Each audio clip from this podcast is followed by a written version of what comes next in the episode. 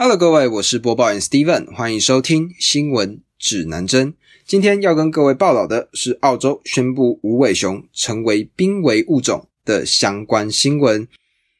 首先就必须介绍无尾熊这个物种。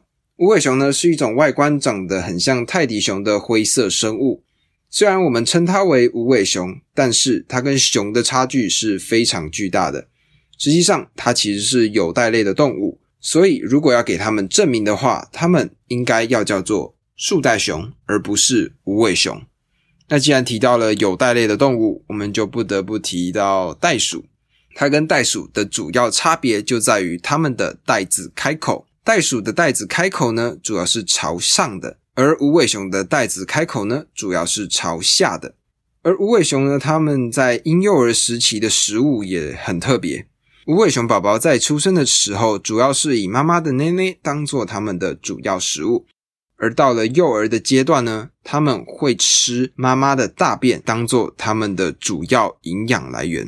而成年的无尾熊呢，可以说是十分挑食的动物，而且它们的眼光非常非常的差。这边我就要跟你们讲讲这个原因哈，因为呢，它们吃的东西叫做尤加利树，而尤加利树呢，属于桉树的树种。在澳洲呢，总共有六百五十种的桉树树种可以让无尾熊来做选择，而咱们的无尾熊大哥呢，他基本上只吃三十种不到的桉树树种。而除了他们极其挑剔之外呢，尤加利树它根本就是个非常非常没有营养价值的东西。除了低营养之外，它们也十分的具备毒性。但是呢，我们的无尾熊就非常的喜欢它，为此呢，长出了非常特别而且非常长的盲肠，透过发酵来消化这些尤加利树叶。但因为它们的营养低。保存能量困难，所以无尾熊花了很多的时间在睡觉。它们一天之中呢，有百分之九十的时间都拿来睡觉了。因为要因应它们的睡眠状况，所以它们的身体结构也出现了不一样的变化。它们具备弯曲的脊椎，然后它们的屁股上面有软垫，可以让它们睡整天都不是问题。但是呢，近些年来因为干旱、大火、疾病、栖息地丧失这些因素，它们的物种数量正在急剧的减少。例如说，二零一九年的大火导致了数百万亩地被大火侵袭，而六万只左右的无尾熊在这场灾难中死亡。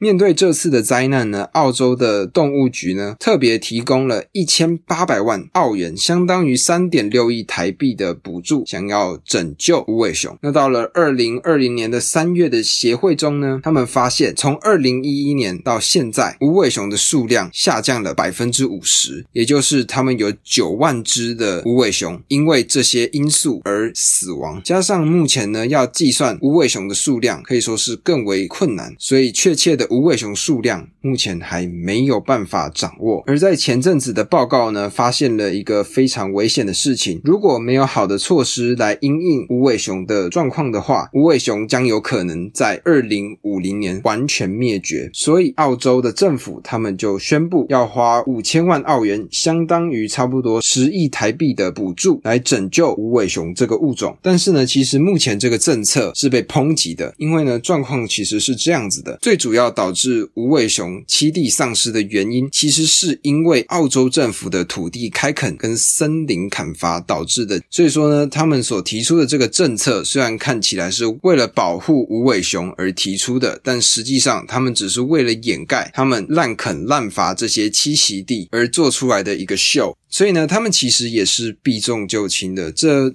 让我想到苗栗的石虎公园。石虎这个生物呢，在台湾已经出现了蛮大的危机的。面对这样子的状况，他们不是去设立一个保护区把石虎保存起来，而是他们就直接盖了一个公园，号称叫石虎公园，说哦，这是为了这些食物好。然后他们就是透过这样子的管道凹了一大堆的钱。所以说，好啦，如果说跟苗栗对比的话，澳洲政府至少好像还。还是有做点事啦，但是因为现在民间有发现土地开垦、森林砍伐这样子的状况，所以他们也正在向澳洲政府抗议。那么，希望无尾熊呢，可以在这些真正爱环境的人的保护之下，重新富裕，变成像中国熊猫成功富裕的状况。那我也会持续的向大家来更新这件事情。讲到这里，这就是今天新闻指南针的内容。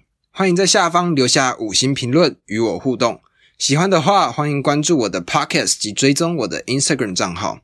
我的 IG 账号是 Compass News，C O M P A S S 底线 N E W S。那么今天的节目就录到这里啦，我们下次再见。